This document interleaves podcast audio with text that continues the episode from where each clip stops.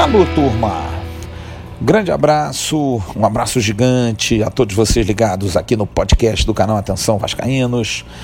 Hoje, quarta-feira, dia 14 de abril de 2021. E hoje nós vamos falar de Vasco e Flamengo. Sim, tem jogo hoje à noite. Um jogo importante, um jogo decisivo, porque o Vasco precisa vencer para se manter ainda vivo no Campeonato Carioca. É claro, gente, que tem uma aura toda por trás disso. Não ganhamos do Flamengo desde 2016. O que é ruim, o que é triste, são 17 jogos sem vencê-los. É ruim, sim, é muito ruim. Mas isso aconteceu por conta de um buraco criado. Talvez de uma boa gestão, mas também muito por conta da obra do destino. Eu costumo dizer que o Flamengo, há cinco anos atrás, era igual o Vasco hoje. 2015, 2016, estavam começando a brincar de melhorar. Mas brigaram para não cair. Chegaram a ficar em 14 de 2010 para cá. Ficaram em, em, colocações ruins, 12, décimo, nono. Em 2017, quando nós fomos a Libertadores em quinto, com um time montado às pressas, iniciado o trabalho pelo Milton Mendes e terminado pelo Zé Ricardo, eles terminaram em quarto e nós em quinto. E aí? Como é que explica isso? Mas aí entrou um presidente no Flamengo que tomou muita porrada, Eduardo Bandeira de Mello. Um presidente que buscava a conciliação, a paz, gestor sem medo de fazer cortes, sem medo de, de ferir suscetibilidades, apaziguou os ânimos, coordenou a política, calou a boca dos cardeais e deu sorte. Enfileirou vendas e vendas e vendas e conseguiu fazer dinheiro. Tinha um CT que era pior do que o nosso, com contêiner cheio de lama quando chovia. E atrelado a isso, fez times? Fez. Que não ganhavam do Vasco. O Vasco, de um time veterano, com Júlio dos Santos, Júlio César, Diguinho, um time que chegou a cair para a segunda divisão. O Flamengo não vencia. Riascos, Rafael Silva, Rodrigo, jogadores que deitavam e rolavam. Por conta de espírito, de alma, de coração, de força. Isso tudo pesa demais. Isso tudo influencia no clássico. Por isso que eu acho que hoje é um jogo importante pela classificação, é um jogo importante pela afirmação, é claro, mas não é o fim do mundo, gente. O Flamengo tem um time melhor, o Flamengo tem um timaço, o Flamengo tem grandes jogadores. Não é a morte se nós não ganharmos. Eu só peço e meço pela vontade de vencer. Garra, alma, determinação. Tudo isso me faz crer que é possível. Sim, é possível. Se você tiver vontade, você consegue prosperar, você consegue vencer. E acho que isso é o que falta ao Vasco. Essa alma, essa determinação, essa força. E eu creio que isso o Marcelo Campo está começando a botar nesse time. Dar esse time esse coração. Dar esse time esse espírito. Porque vai ser necessário esse espírito para a competição mais importante do ano, que é a Série B. Mas vamos voltar ao clássico. Porque eu sei que você, torcedor, muitos estão muito chateados. Vocês têm aquele sentimento que é um sentimento até normal, mas é infantil.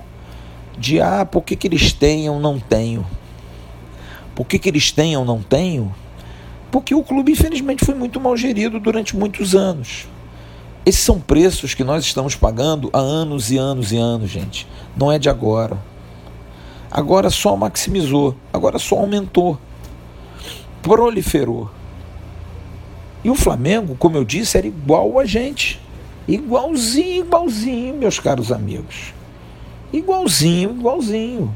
Vocês lembram que o Flamengo contratou o Ronaldinho Gaúcho? Hoje seria, imagina, né? Se o Ronaldinho Gaúcho vem para o Flamengo ou para o Vasco. Vamos relembrar. E o Flamengo penava para ganhar do Vasco. Aliás, muito pelo contrário, tomava pau. tomava muito pau. Naquela época o engenhão era muito utilizado, tomava pau direto, estava se construindo um novo Maracanã, Maracanã fechado para a Copa do Mundo, e o Flamengo tomava muito pau do Vasco.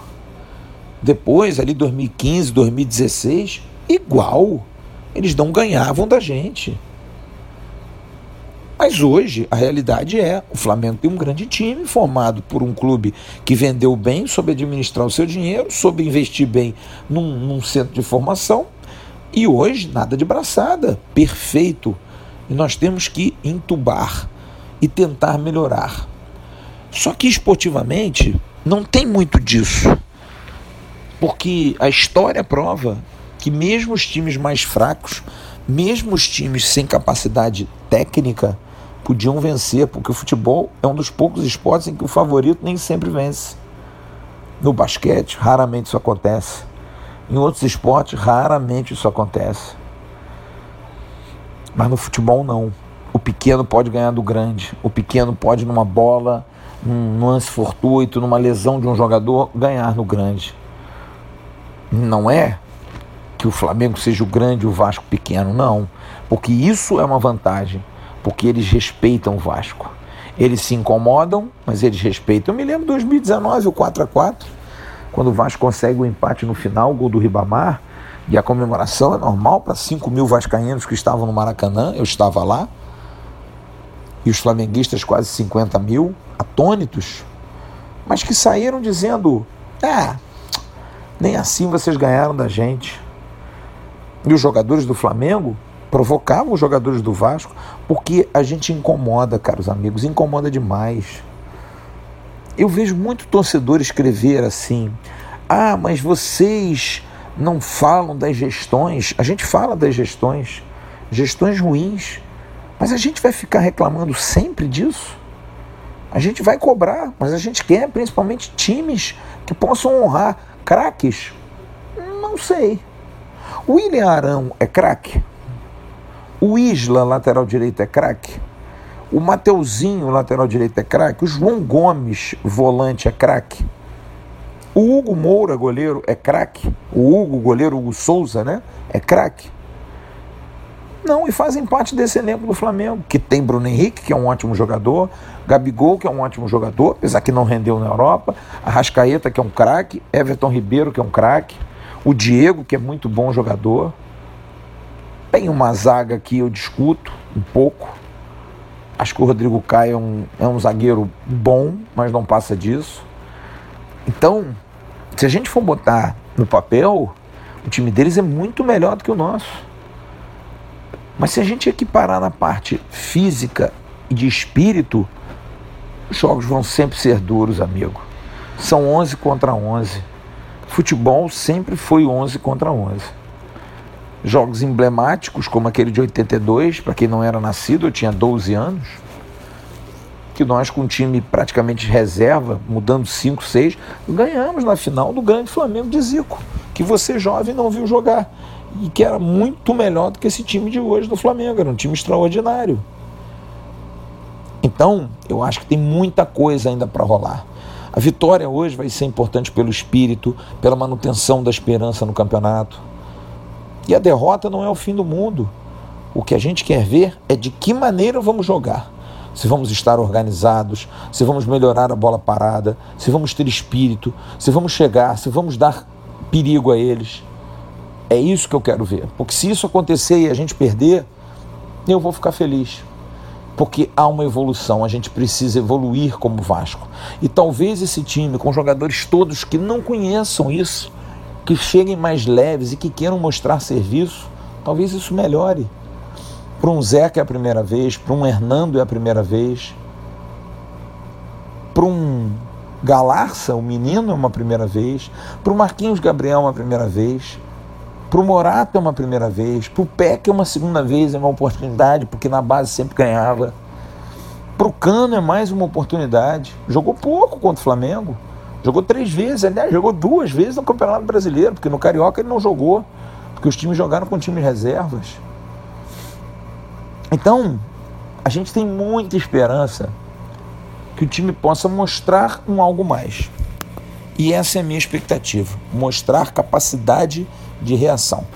Porque se reagir, vai ter jogo. Se reagir, a gente vai fazer um grande ano. Se reagir, vai mostrar que a gente pode voltar forte em breve. É o que realmente espero. Vamos torcer, gente, e não vamos nos desesperar. O esporte é feito de vitórias, derrotas, empates e fases. A gente não ganha 17, eles também já ficaram muito tempo sem ganhar da gente.